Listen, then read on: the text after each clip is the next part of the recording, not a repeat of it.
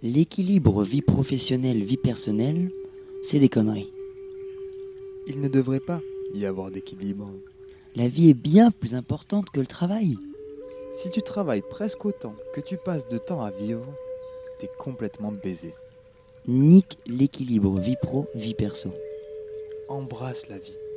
Embrasse le déséquilibre vie pro, vie perso. Bienvenue dans Déconversion. Un podcast financé par personne. Diffusé deux samedis par mois à 17h30 sur Radio Campus Paris 93.9 FM. À retrouver en format podcast sur le site de Radio Campus Paris, Apple Podcast et Spotify. Hop, alors je branche ça là. Ouais, je branche ça là. J'appuie là et nickel, ça marche. Bonsoir à tous. Euh, Excusez-moi, je découvre un peu à tâtons le, le matos de, Daryl, parce que vous l'aurez compris, ce n'est pas Daryl et ce n'est pas Samy non plus. Car les deux osios, ils ont un peu trop pris au sérieux le propos de leur podcast et sont tous les deux partis voyager en fait. Euh, Bon, ciao les mecs.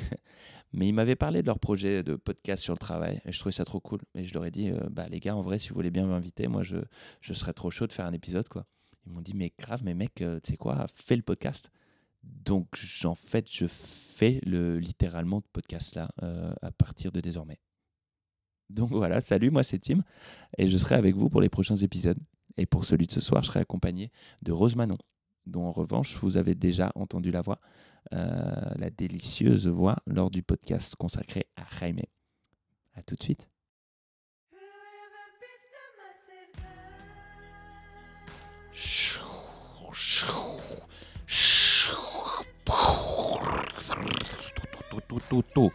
Ce que vous entendez C'est encore le bruit des vagues. Ouais, ok, ça fait longtemps que je suis pas allé à la mer. Mais cette fois, ce sont celles d'Ajaccio, où vit et surfe Arnaud, notre invité du jour. Et ouais, en fait, c'est un podcast sur le surf.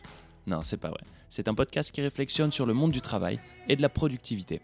Et ça, Arnaud, il connaît. Fraîchement diplômé d'une école de commerce à Pau, Arnaud part à 22 ans à la conquête de l'American Dream et de sa propre success story aux USA.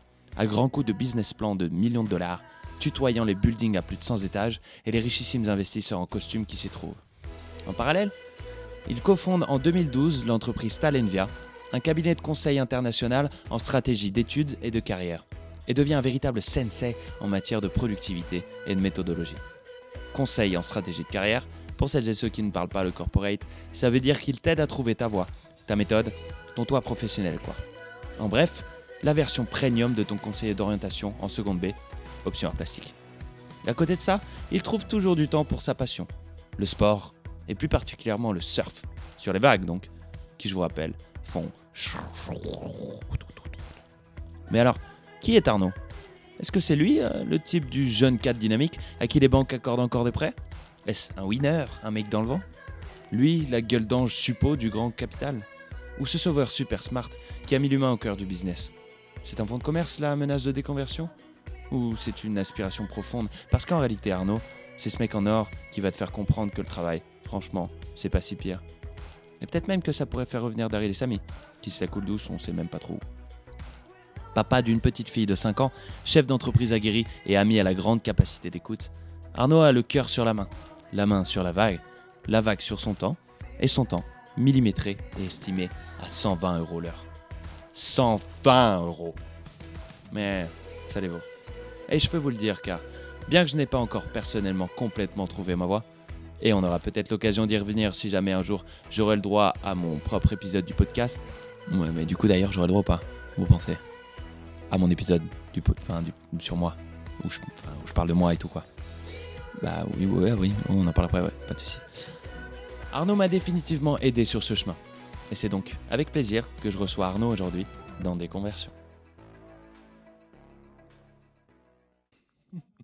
Merci pour cette presse. Ah, mais avec plaisir. C'est- c'est- je, je crois qu'on n'a jamais décrit aussi bien ce que je faisais. C'est vrai? Si ce n'est que je vais vraiment te corriger sur un truc, c'est que euh, on ne surfe pas à Ajaccio.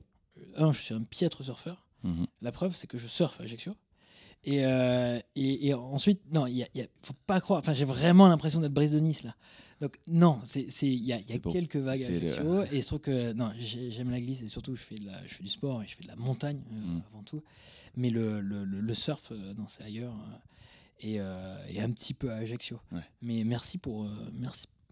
Le- la presse est, est énorme, merci. Du coup, Arnaud, première question, est-ce que tu pourrais nous dire de quel milieu social tu viens?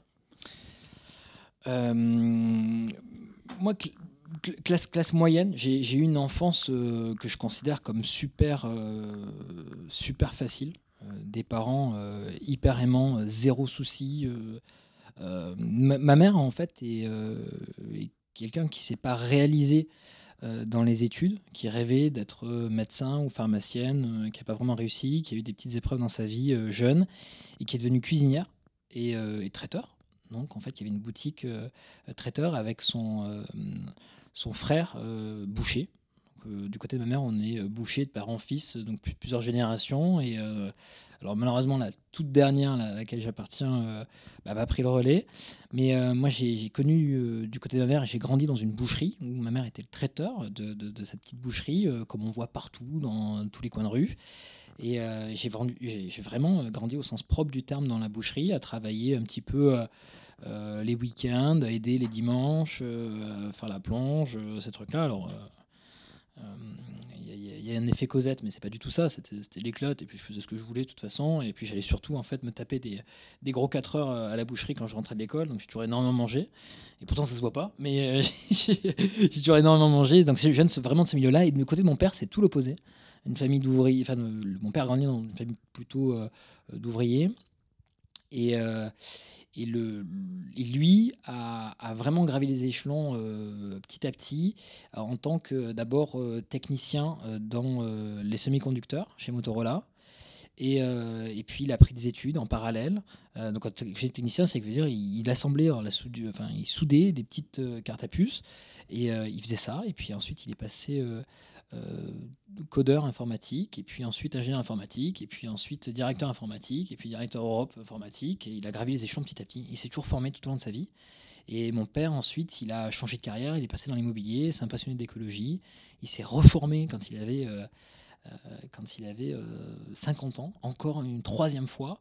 Il est devenu euh, un, consultant en, fait, en, euh, énergie renouvelable, euh, parce que passionné d'écologie, il avait besoin de donner du sens à, ce qu'il faisait. Et là, en l'occurrence, là, par rapport à notre sujet, euh, qui est une problématique, qui, traite des problématiques de déconversion, de reconversion de rapport au travail, euh, lui, c'est un, bel exemple. Il a été, euh, il a été un modèle pour moi de, de liberté, euh, dans un sens, mais tout comme ma mère a été un modèle euh, d'indépendance et de petits, euh, de patrons. euh, Dans un sens, c'est- je pense que c'est aussi le mix des deux qui a expliqué euh, les choix initiaux de mon parcours. En fait, je viens de ce milieu-là. Donc, pas- matériellement, pas hyper doté, mais très confort, honnêtement. Et puis surtout, donc, ce que j'ai pas précisé, c'est euh, banlieue toulousaine. Donc, je suis toulousain d'origine. euh, C'est pour ça que tu dis week-end, t'as une façon de dire week-end, week-end. Il y a des résonances apparemment. J'ai pas un gros accent, mais il y a des grosses résonances. Et puis je suis attaché à la région. mais ouais, ouais, ouais, il y a des- il y, a- il y a des relents comme ça, Mm. des petits- des petits jets de flammes comme ça, Ouais, d'accent. Donc voilà d'où je viens. Tu as déjà beaucoup parlé d'entrepreneuriat. Euh, un truc que tu as l'air de lier beaucoup à ta personnalité. C'est-à-dire que c'est pas juste euh, t'entreprendre des choses, c'est tu es un entrepreneur, ou en tout cas c'est comme ça que tu te vis. Euh, c'est quoi la culture du travail dans ta famille? Est-ce que c'est déjà une culture entrepreneuriale? Est-ce que c'est quoi, la- c'est quoi la vision du travail qu'on t'a donné Enfant, ado Ouais, c'est une, super question. Euh, une culture du travail très très forte. On se réalise au travers du travail. Euh, une petite chose à préciser, c'est que j'ai grandi avec ma grand-mère espagnole qui, euh, qui, qui a commencé à travailler quand elle avait 10 ans dans l'épicerie euh, de, de- de- de ses parents. Elle a bien cotisé pour la retraite. hein. Ah, Si tu savais, et vraiment euh, l'exemple de euh, malheureusement euh, ces personnes âgées qui n'ont rien à la retraite. Parce qu'en fait, oui, bah, elles travaillaient pour euh, ses parents. Ça, c'était une boîte de carambar qui vient de tomber. hein. Toujours des petits carambars dans le secteur. On a mis beaucoup de budget dans le bruitage. Merci pour le repas d'ailleurs. Plaisir. Je sais que c'est pour ça que t'es venu. Mais euh, donc pour revenir à ma grand-mère, euh, elle, a, hum, elle a travaillé pour ses parents, puis ensuite pour son mari, et elle a rien eu, puis pour sa fille et son, et son fils, mais elle a rien eu, donc euh, c'est ça qu'elle vivait avec nous, et, euh, et elle a travaillé toute sa vie jusqu'à 85 ans. Donc de ses 10 ans à ses 85 ans. Et, et le travail, elle l'avait en permanence à la bouche. C'est on doit bosser, on doit bosser. Et, euh, et ceux qui ne travaillent pas ne valent rien. Et donc j'ai vraiment grandi là-dedans. Et avec, euh, avec, avec un, père qui par contre avait euh, plus de recul par rapport à cela, mais où, travail était synonyme, je pense, de, de discipline personnelle, donc vecteur d'un certain épanouissement.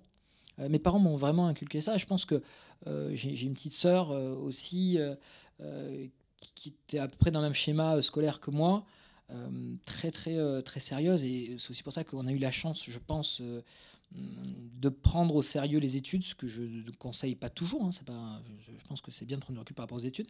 Mais en tout cas, nous, on a pris au sérieux les études et on n'a jamais eu de soucis de ce côté-là parce que bah, il fallait travailler, il fallait fallait travailler.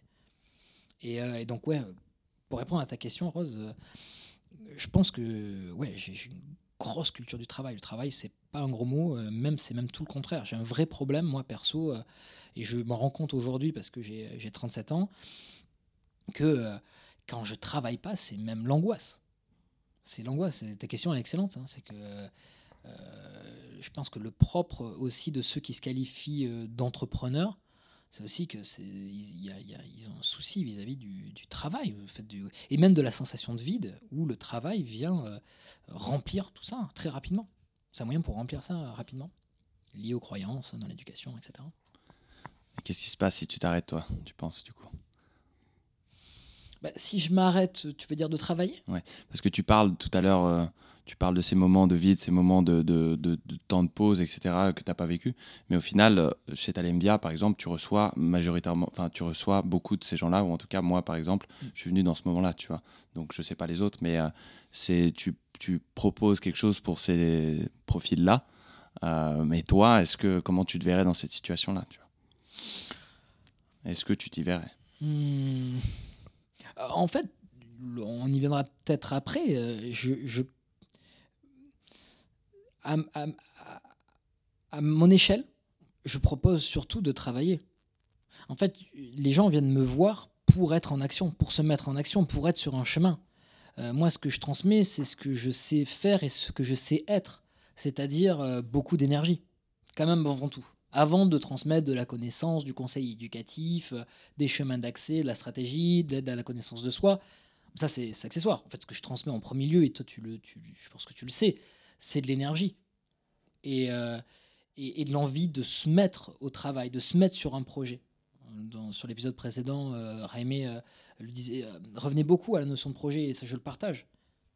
On n'hésite pas à cliquer, hein. on écoute, on écoute l'épisode précédent. Super promo, Arnaud. Bien joué. Qui est très drôle d'ailleurs. Mais justement, en parlant de l'épisode précédent, qu'est-ce que tu mets sous la notion de travail, toi? Est-ce que, euh, en tant qu'entrepreneur, pour toi, le travail, ça se quantifie aussi en rapport euh, financier Est-ce que est-ce que c'est juste la notion de projet et d'énergie? Euh, Tu parles d'être dans l'action. C'est c'est quoi être dans l'action? Ça recouvre quoi? Hmm. J'aimerais, euh, faire une réponse en trois temps euh, très claire. Je pense que là, là- là- honnêtement, même en écoutant les, épisodes précédents, j'ai du mal à donner une définition très claire de ce qu'est le travail pour moi. Déjà, je peux rebondir sur un truc, c'est que est-ce que travail égale argent? Non. Ça, c'est sûr que non. Et c'est pour ça d'ailleurs que quand j'entends je suis entrepreneur, j'ai l'impression toujours que les entrepreneurs, c'est les tapis, euh, c'est les Bernard Tapis hum, qui savent faire de l'argent. Et je vois des gens faire savoir faire de l'argent. Je vois même des, je crois même des, des- jeunes euh, que, que j'accompagne, euh, je veux dire des jeunes profils j'accompagne qui ont, qui, qui ont un talent inné pour faire fructifier euh, financièrement un projet. Et ça, c'est pas moi. C'est pas moi. Je, euh, moi, le travail, c'est surtout un- une question, encore une fois, d'énergie à dépenser, à transmettre, donc de temps aussi. Euh, je le résumerai euh, vraiment comme ça. Mon rapport au travail, c'est ça, et le travail, c'est ça pour moi. Le travail, c'est de l'énergie, du sacrifice, de la concentration sur l'accomplissement d'une tâche, voire d'un projet. C'est ça. Et ça peut être synonyme de souffrance, euh, donc euh, d'une- à l'origine hein, du mot travail, hein, trépalium, euh, qui est un instrument de torture. Euh, et ça, bien sûr, je partage. Ça peut être synonyme de souffrance. Simplement, euh, même aujourd'hui, après ces années d'exercice, ça fait euh, 11 ans que je fais ce métier-là d'accompagnement des profils sur ces questions-là. J'ai tendance à penser que ce sacrifice-là, cette douleur, elle est souvent salvatrice. Voilà ce que je pense. Après, la go, hein, sortez les armes à feu. hein. Non, mais j'allais demander simplement si tu viens d'une famille chrétienne. euh, voilà, c'est c'est juste ma question. Non, pas du tout, pas du tout. Non, non, non, pas du tout. Non, mais en tout cas, c'était super clair. Tu dis, je vais pas donner euh, une définition claire. C'était super clair. Euh, Est-ce que du coup, c'est euh, c'est une manière d'investir le temps avec une forme de, de détermination? Est-ce que le travail, ça contraste avec euh, le vagabondage intellectuel, le- le- la distraction euh, Non, pas, en tout cas chez moi. Euh, pour moi, le, euh, je, je vagabonde en permanence. Euh, J'ai envie tout le temps de me nourrir, de rencontrer des gens, de discuter. je me disperse. je peux commencer un truc, pas forcément le finir. donc, non, non, le, travail, c'est du vagabondage, mais c'est beaucoup de vagabondage euh, qui peuvent, s'ils sont, si cette énergie-là, de- de cette dispersion-là est malgré tout, et c'est antithétique, euh, va par force dans une direction, bah, ça permet d'accomplir des projets. Et donc après coup, on dit ah ben il y a eu du travail. Mais à la base, c'est pas une intention de produire quelque chose. À la base, c'est beaucoup de vagabondage. C'est intéressant que tu, tu, tu- l'abordes euh, comme ça la, question, mais ouais non. En tout cas, pour moi, c'est beaucoup de vagabondage. Et euh, et, et, ensuite, il y a- aussi un truc vachement important. Je vais peut-être être, frontal même par rapport à ce que j'ai entendu sur les épisodes précédents, c'est que j'ai l'impression que la question, on se la pose trop de manière individuelle. On oublie les autres. En, fait, on, accomplit des choses, euh, on vit au travers des autres. On, est un animal social. Et, et- et je trouve qu'on on peut aussi se poser la question de qu'est-ce que c'est que le travail, comment définir le travail, aussi dans notre rapport aux autres et dans l'action, dans, l'impact sur les autres. Et je pense que c'est hyper, hyper important. Et c'est ça qui donne du sens aussi à notre travail. Euh, je pense qu'on peut faire des jobs euh, très simples. Euh, je pense que aider. moi, quand je travaillais, quand j'étais gamin, moi, pour moi, travailler, c'était aller au magasin. Ce qu'on appelle aller au magasin avec ma soeur, c'était euh, ben, on allait à la boucherie et puis euh, on allait à la caisse, euh, on aidait ma mère à faire la plonge, euh, mais on travaillait, on passait du temps dessus. On n'était pas en train de jouer aux jeux vidéo et, et c'était pour ma mère. Et ça rendait service à ma mère. Et d'ailleurs, j'y pense, mais ma grand-mère nous disait toujours va aider ta mère, va aider ta mère. Et, et pour moi, c'était ça aussi le travail. Et ça permet aussi, euh, même s'il y a dispersion, même si on ne fait pas toujours les choses bien, mais en fait, ça permet de donner un sens et une justification à ce travail-là, ou du moins de le définir.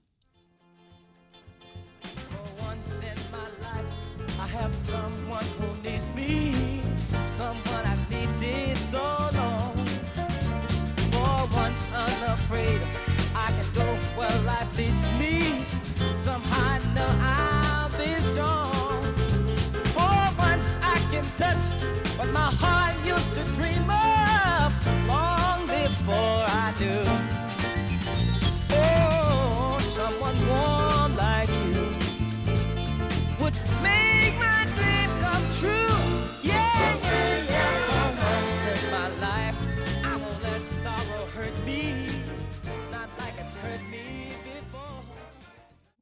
ce- cette question de, de- de- de- temps de pause, de réflexion, etc.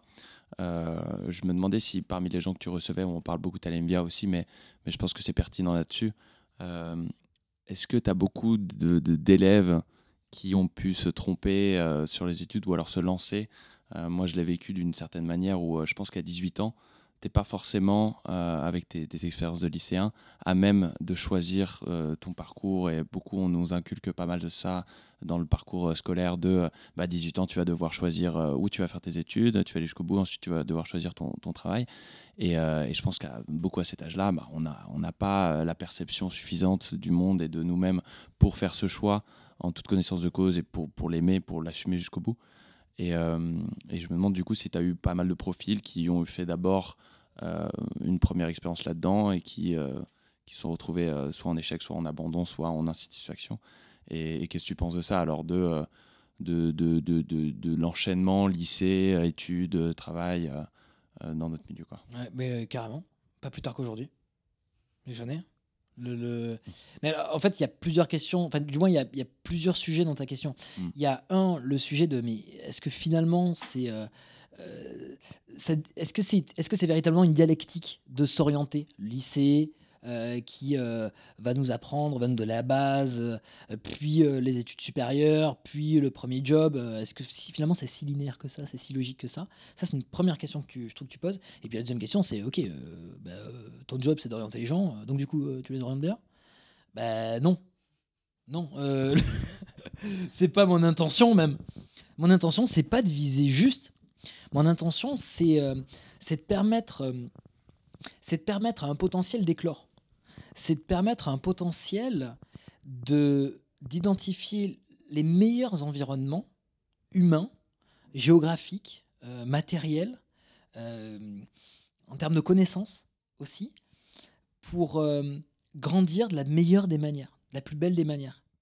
Et en réalité, ce qui fait que on va bien atterrir, on va, on va être au bon endroit, mais va pas tenir simplement au choix. Ça va tenir aussi aux circonstances. Euh, euh, je donne l'exemple d'aujourd'hui. Aujourd'hui, j'ai reçu une, une famille.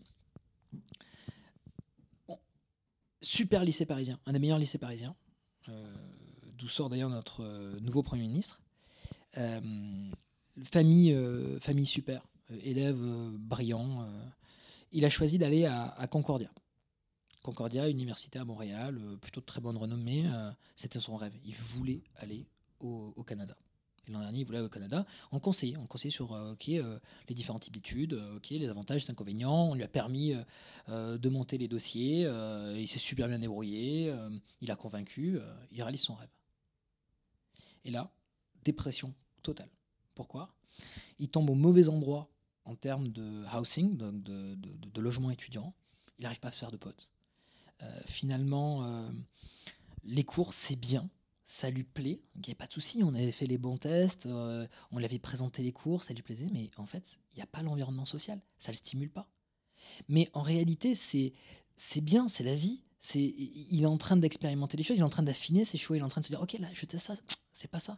Et peut-être que c'est parce que, oui, là, les parents euh, donc reviennent, euh, mais parce que ils- on, je dis bien qu'on accompagne à l'orientation, on ne définit pas l'orientation, donc on dit, bah, ok, allez, super, allez, on continue.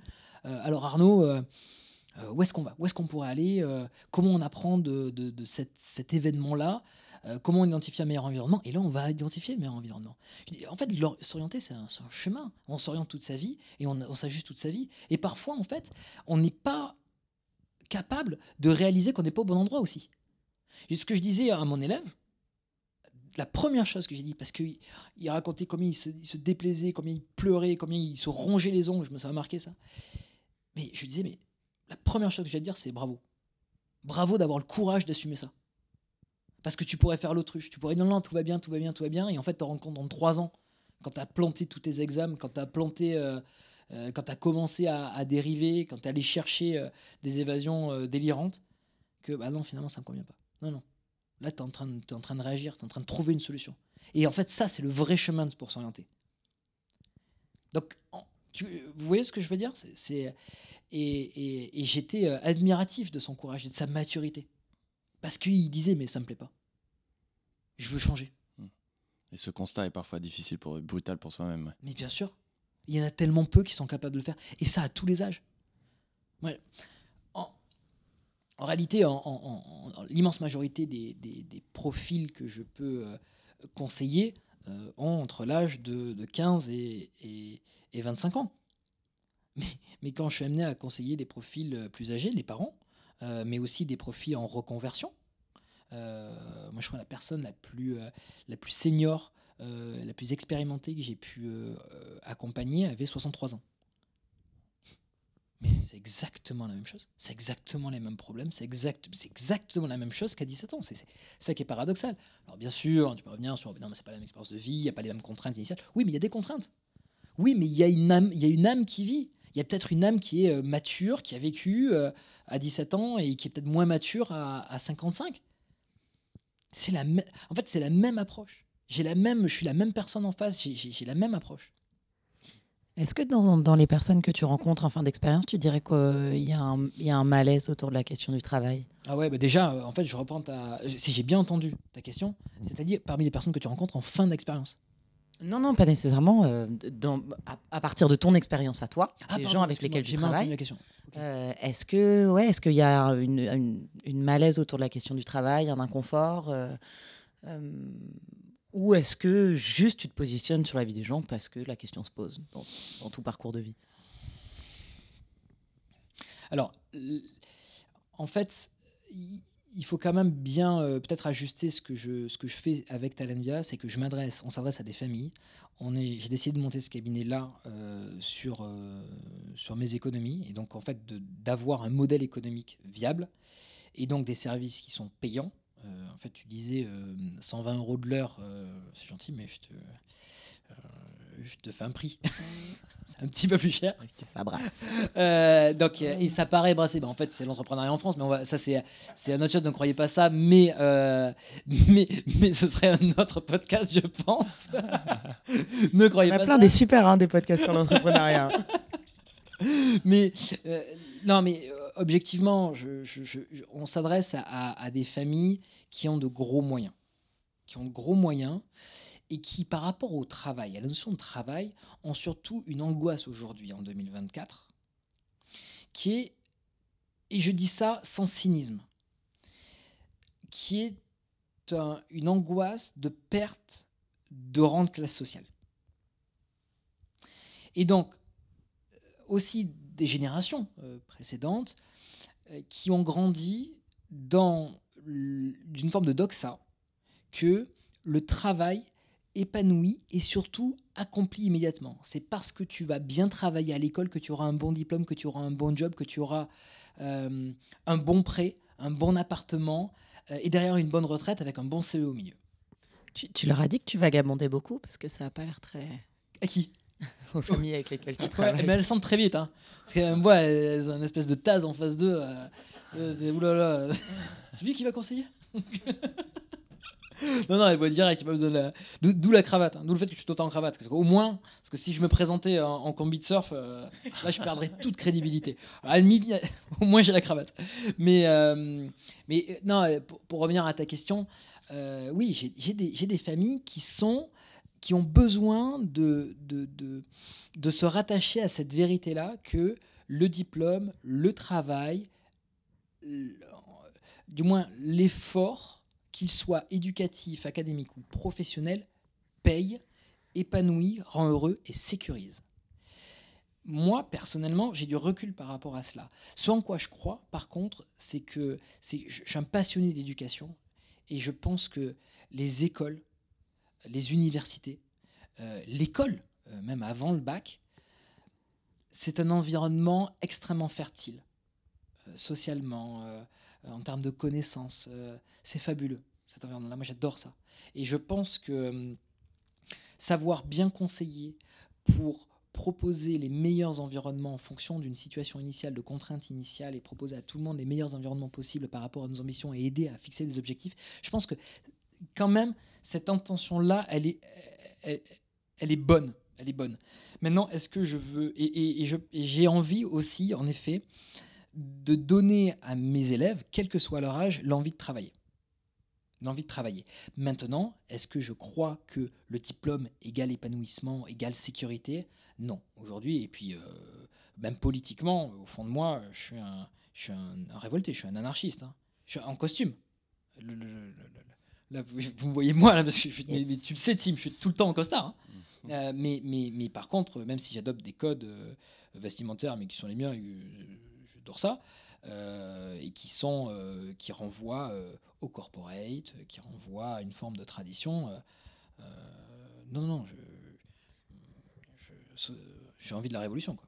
Est-ce que tu as, des- est-ce que tu as l'impression d'être un infiltré? C'est-à-dire que hum, tout le schéma, euh, toute l'espèce de construction, euh, on travaille bien, on a un diplôme, on gagne bien sa vie, euh, tu dis que tu as de la distance vis-à-vis de ça. Est-ce que tu as l'impression de le déconstruire un peu de l'intérieur? Et donc de te déguiser, de mettre ton petit costard pour aller euh, foutre le bordel dans les, dans les présupposés euh, des familles attachées à leur capital culturel Non, euh, non, pas du tout. Pas du tout. C'est pas. Zéro, c'est zéro. non, non, je vais dire parce que j'ai vraiment pas la, la sensation, ou même pas, pas la prétention d'être une espèce d'O'Brien euh, dans la matrice, en résistance. non, Non, non, non, pas du tout, parce que je- moi, je pense que on essaie de faire de notre mieux. Je pense que tout le monde essaie de faire de notre mieux, même parmi nos dirigeants. Euh, alors, j'ai cet idéalisme-là, euh, cette candeur-là. Et euh, non, j'essaie de. je, me, contente d'essayer surtout d'apporter de la positivité, de l'amour et, du travail bien fait dans ce que, à, mon échelle. Et- et je vais te dire très honnêtement, en n'étant pas absolument convaincu au fond de moi que ce que je fais est génial pour les autres et pour la société. Je crois que je fais de mon mieux. Euh, moi, la première fois que je me suis dit ça, ça m'a rappelé parce que quand j'étais étudiant, j'ai fait euh, des projets de solidarité dans éducatifs, euh, notamment au Népal. Je suis parti dans l'Himalaya euh, quand j'étais gamin, comme il y a plein qui partent, aider à la construction d'écoles. Et en fait, c'est en se retrouvant là-bas et au bout de, de- de- de deux mois et demi, qu'on se disait mais qu'est-ce qu'on fout là? On part avec les bonnes intentions, alors les petits Français, et puis on va leur reprendre euh, à euh, bien gérer une école. Et on va les engueuler parce qu'ils gèrent mal l'école. Je, caricature à peine. Je dis mais, qui on est pour faire ça? Et la conséquence c'est quoi? La conséquence c'est que ben, les enfants, ben oui, euh, ils grandissent, ils s'éduquent. Alors oui, hein, ils apprennent l'hygiène, les trucs de base. les petites filles, elles, gagnent en, pouvoir et c'est génial, surtout dans des, dans, des cultures indiennes. Mais en même temps, elles quittent le village. Euh, Il y a un patrimoine, il y a une histoire qui se, qui se perd. Euh, Il y a une nature euh, qui perd en protection parce que pour quitter le village et pour revenir le week-end, bah, il faut bien que les Chinois ils construisent des routes au Népal. Moi, j'étais à cette époque-là, en, en 2007, euh, et, je, voyais, je voyais les conséquences sournoises d'une intention qui se veut bonne à la base. Ça, c'est les, les premiers temps où je me suis dit, ah tiens, c'est intéressant. Euh, tu peux croire que tu es en résistance, tu peux croire que tu as un cheval, tu un Don Quichotte. Ouais, bon, en fait, la, la- la réalité, elle est un petit peu plus euh, complexe, elle est plus nuancée que ça. Non, mais ça, me- ça me fait penser aussi à, à cette notion, euh, surtout d'opposition entre notre monde capitaliste et ce qu'on qu'on peut trouver comme éducation là-bas et de, de manière de penser, mais de cette notion qu'on a de développement personnel et d'aller vers la meilleure version de soi-même. euh, Tu vois, euh, Oh oui, Ouais, oh voilà. oui. Et quand tu te retrouves en opposition avec, euh, avec des cultures, est-ce qu'on a raison d'eux, tu vois? Il y a aussi cette... euh, J'avais lu un, bouquin que Daryl m'avait offert d'ailleurs, qui s'appelle L'éloge de la médiocrité, et qui, moi, m'a pas mal aidé à euh, déjà avoir une meilleure relation avec moi-même et mes attentes, et tu vois, à réduire le gap qu'il y a entre la personne que j'aimerais être, que j'estime devoir être pour m'épanouir ou pour être heureux, pour réussir, et la personne que je suis aujourd'hui. Et je me suis dit, oui, peut-être que, en fait, est-ce que forcément le on peut inclure le travail là-dedans, mais est-ce qu'on est voué à voilà, essayer d'être le plus euh, performant possible, le plus juste dans tout ce qu'on fait pour aller vers euh, euh, tu vois Mais, tu as totalement raison. Je- bah, on en a vachement discuté tous les deux. hein. Euh, Je suis hyper critique, euh, par contre, euh, vis-à-vis de ce culte de la, de, de, la quête du bonheur, absolument, de la, du multi-accomplissement. Euh, moi, je vois les effets néfastes de ça. Il y a des, il y a des, il y a des réfé- Heureusement qu'il y a des voix qui sont en train de s'élever. Il y, a des, il y a un livre que je vous conseille qui s'appelle Happycracy. Je sais, j'ai perdu les auteurs espagnols, euh, mais qui dénoncent en fait le, la positivité américaine. Euh, le, le- livre. euh, Le, le, le, le- livre type, pas le livre, qui est un livre à la base, mais le film avec Will Smith à la recherche du bonheur. C'est-à-dire, mais vas-y, vas-y, travaille, bosse, euh, euh, résiste, tu vas voir, euh, tu vas te faire des thunes. Et la vie, elle va te le, rendre. Ouais, non, attends, attends, c'est- plus subtil que ça. Et puis surtout, putain, on n'a pas tous besoin de s'accomplir au travers de la réussite financière, même sociale. je trouve qu'on perd totalement un truc de vue. Encore une fois, hein, c'est les autres. C'est le fait que je trouve que le premier vecteur d'accomplissement, bah, ce sont les autres. Aime les autres. Rends les autres, euh, aide les autres à, à, à être, euh, à être en joie. Je, je- je- je fais attention au mot heureux. À être en joie. Euh, euh, souris aux autres. Putain, mais déjà, mais ta vie, elle va changer. Super bon les petits bonbons roses que tu m'as donnés.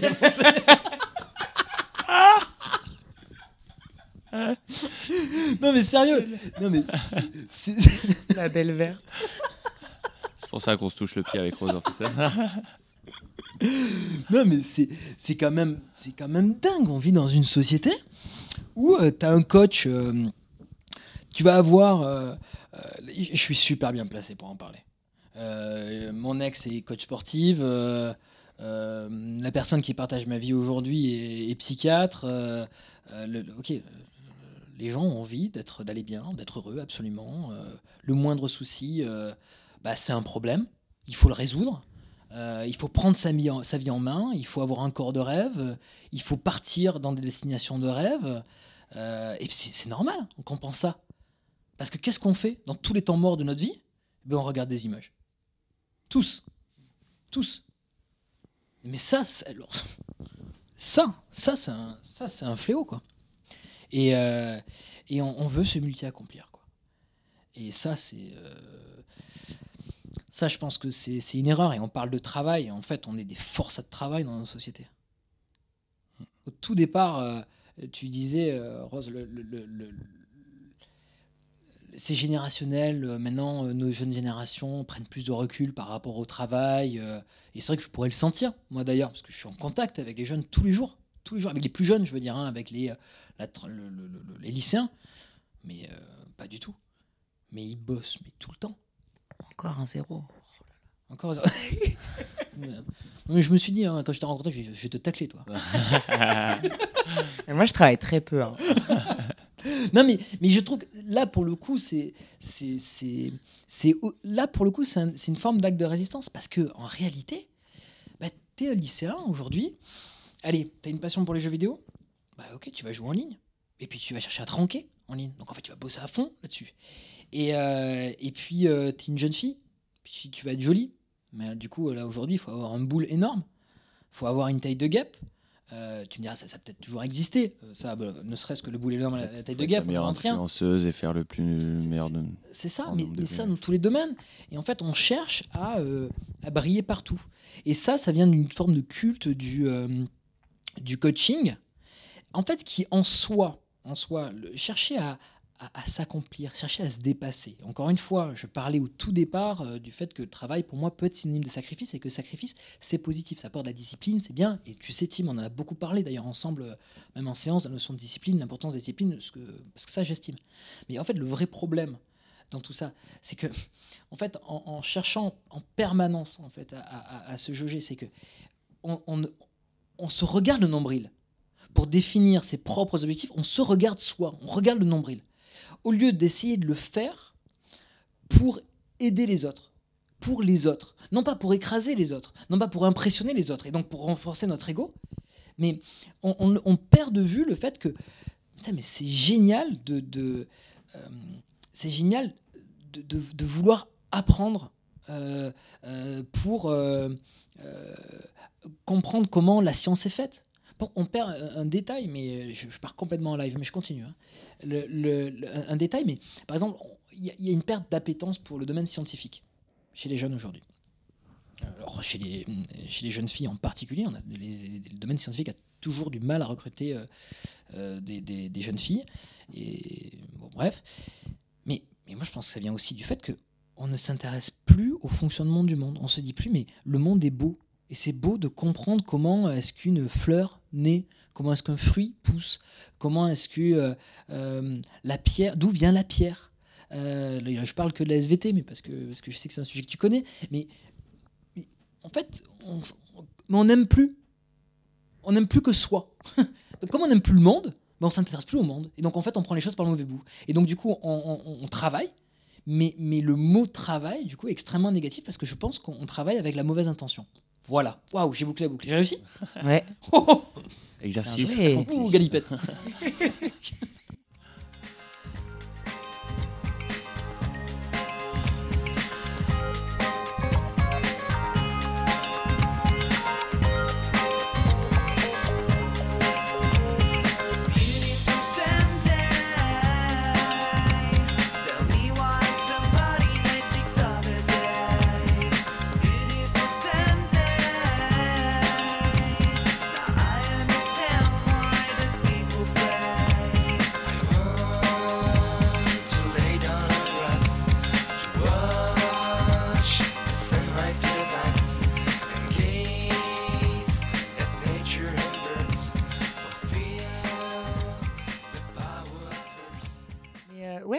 Tu, tu, euh, décris pas mal euh, l'idée de multi-accomplissement. Est-ce que, à, à- t'écouter, est-ce que tu penses que la notion d'accomplissement, elle fait écran?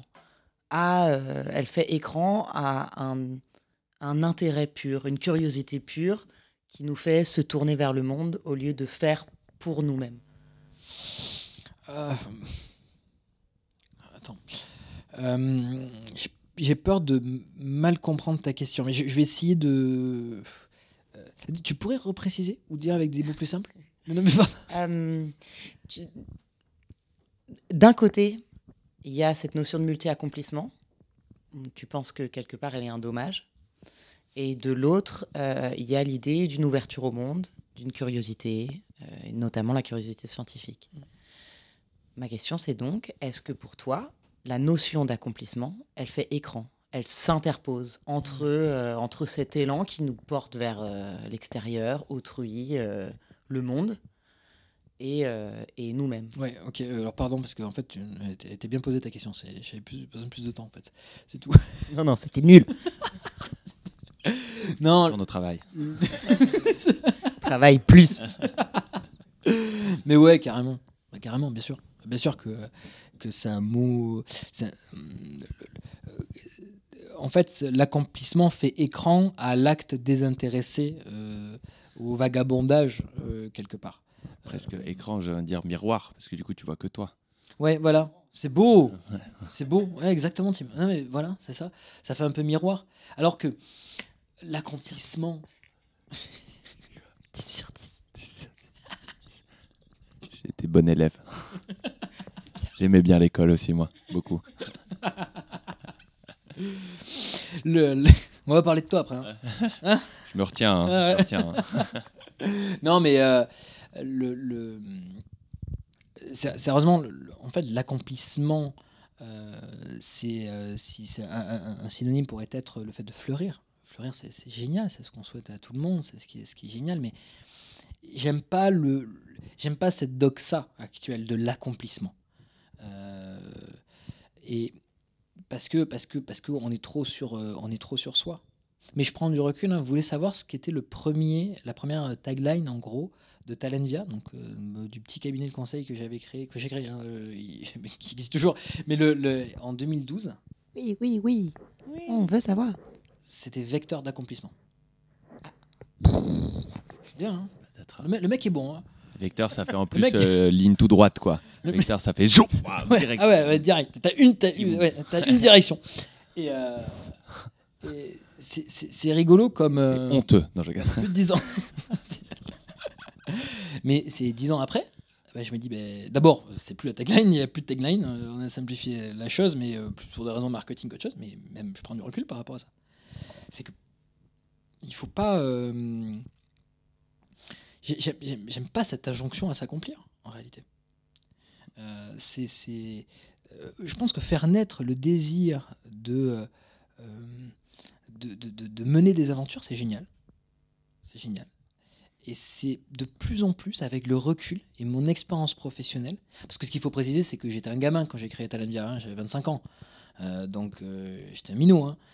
Et, mais maintenant, avec, avec un peu plus de recul, en fait, je suis plus doux sur cette injonction-là. Parce que je la trouve un peu dangereuse. Et je trouve que, ouais, elle fait écran et elle fait miroir. Parce que c'est super, super bon. T'es, t'es- t'es bon, toi. hein. Toi, Rose euh, Non, je déconne. Je, suis- je suis bon sur le thème de l'auto-centrage aussi, quoi. Donc je comprends tout à fait euh, ça. parce Tu l'auras à ton épisode. non, mais c'est vrai que moi, ce que tu. Et en plus, on en a parlé en, dans une dernière séance, mais c'est vrai que l'autre, il y a une espèce d'évidence quand tu fais passer le relais à l'autre, et en fait, tout cool. euh, Il y, a un... ouais, il y a un truc qui flot à nouveau, quoi. Ouais, tout à fait. Et, et ça aide, et, du coup, de s'enlever tous ces, tous ces injonctions de, de réussite, de propre réussite. Et, euh, mais du coup, est-ce que. Euh, parce que c'est beaucoup. En fait, on vient à toi beaucoup pour des réalisations personnelles. Au final, les, les gens qui viennent vers toi, c'est des gens qui ont des problématiques personnelles. Euh, presque. Et du coup, est-ce que toi, si tu n'étais pas dans ton cadre euh, professionnel, tu dirais autre chose à ces gens-là? Ou tu vois. Non. euh, Non, non, non, parce que en réalité, je, je- je les surprends un petit peu en, en désacralisant l'orientation. En fait, et en, en décortiquant la problématique et en cherchant à être euh, au plus simple. Quand on vient me voir, oui, bien sûr, on peut se dire, mais je suis en perte de sens dans ma vie, euh, euh, je suis en perte de confiance en moi-même.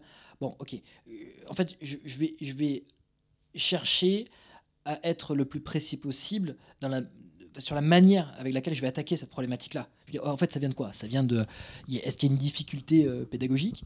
Est-ce qu'il y a donc une difficulté d'apprentissage Une difficulté pédagogique, je, dis n'importe quoi, mais une, difficulté d'apprentissage Est-ce que ça vient du fait que il y a un environnement social euh, qu'il faudrait optimiser Euh, Est-ce que ça vient du fait qu'il y a de mauvaises croyances quelque part? Est-ce que ça vient du fait que euh, euh, il faut t'aider à définir des objectifs? Est-ce que ça, vient du fait qu'il faut t'expliquer tout simplement les environnements euh, professionnels, euh, les environnements académiques euh?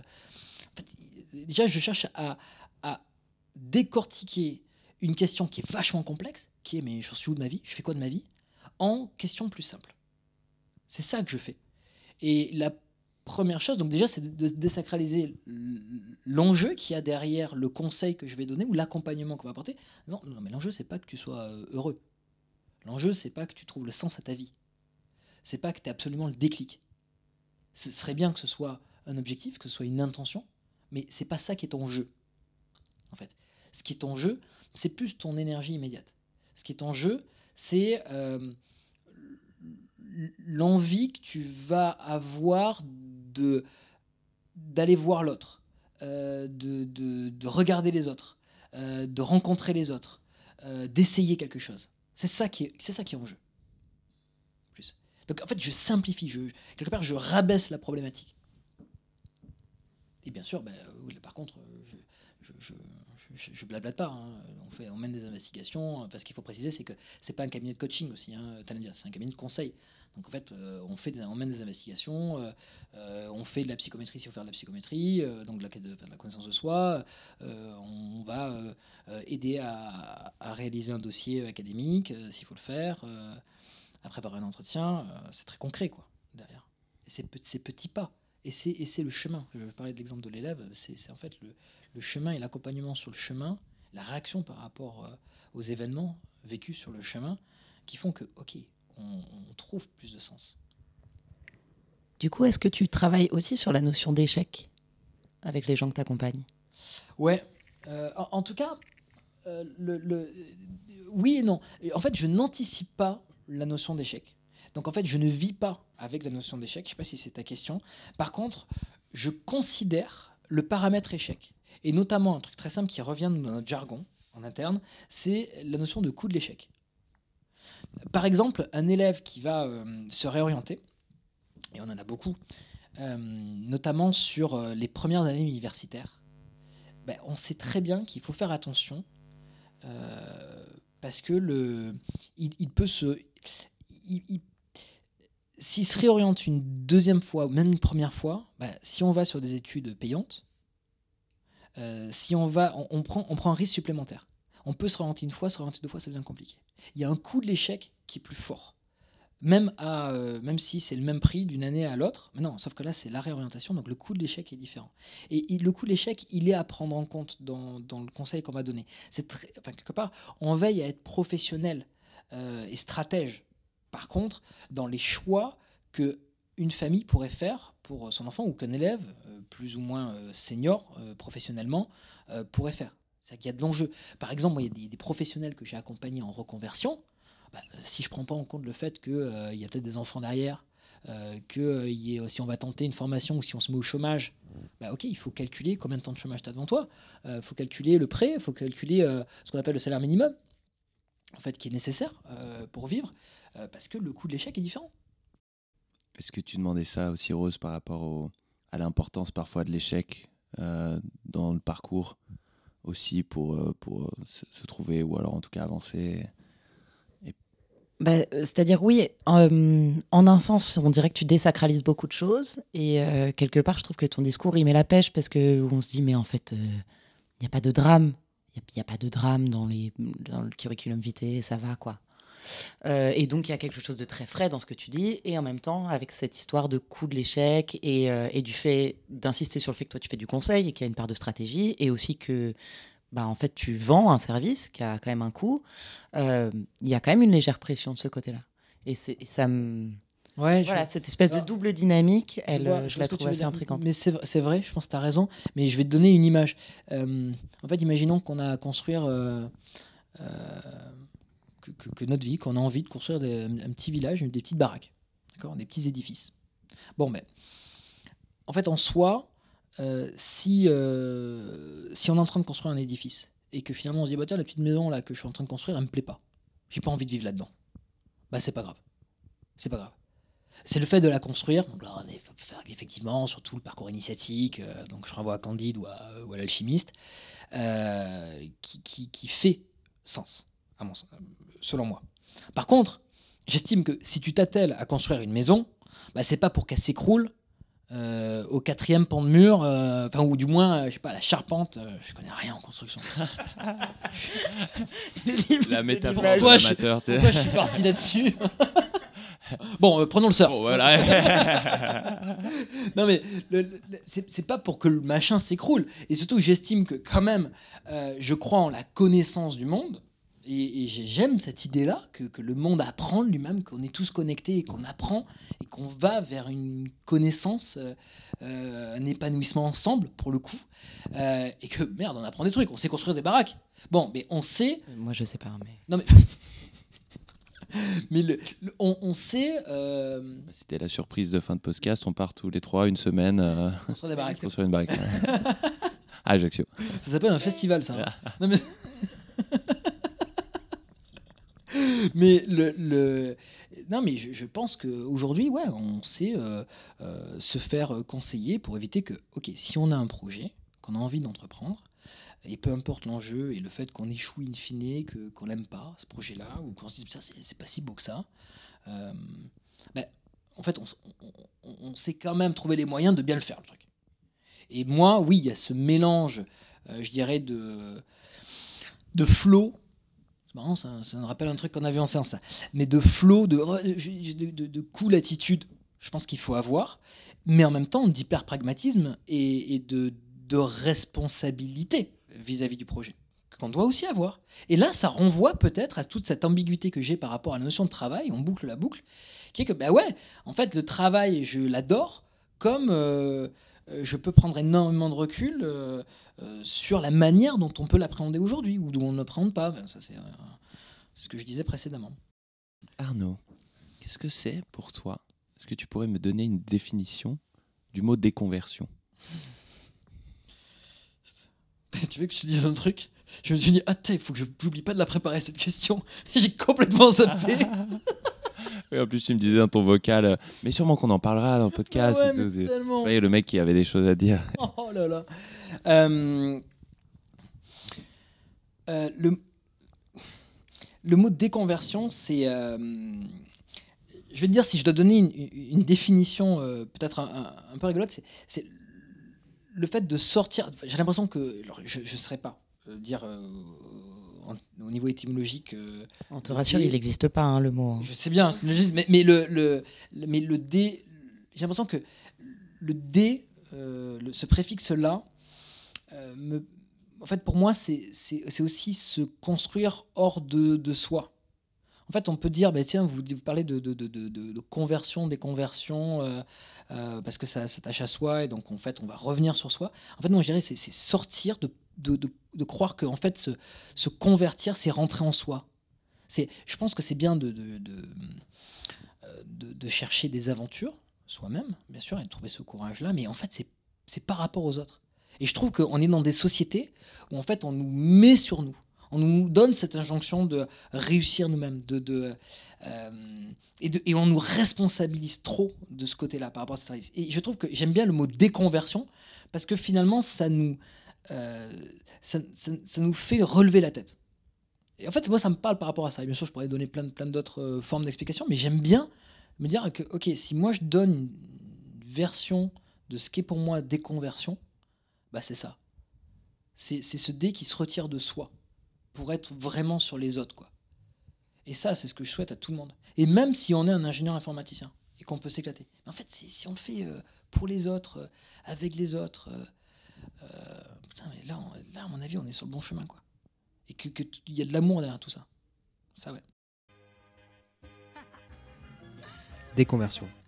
Un podcast de Daryl Veil et Samy Benmoufok pour Radio Campus Paris. C'est pour toutes mes sœurs de France ou d'ailleurs. C'est pour vous ça. Ah,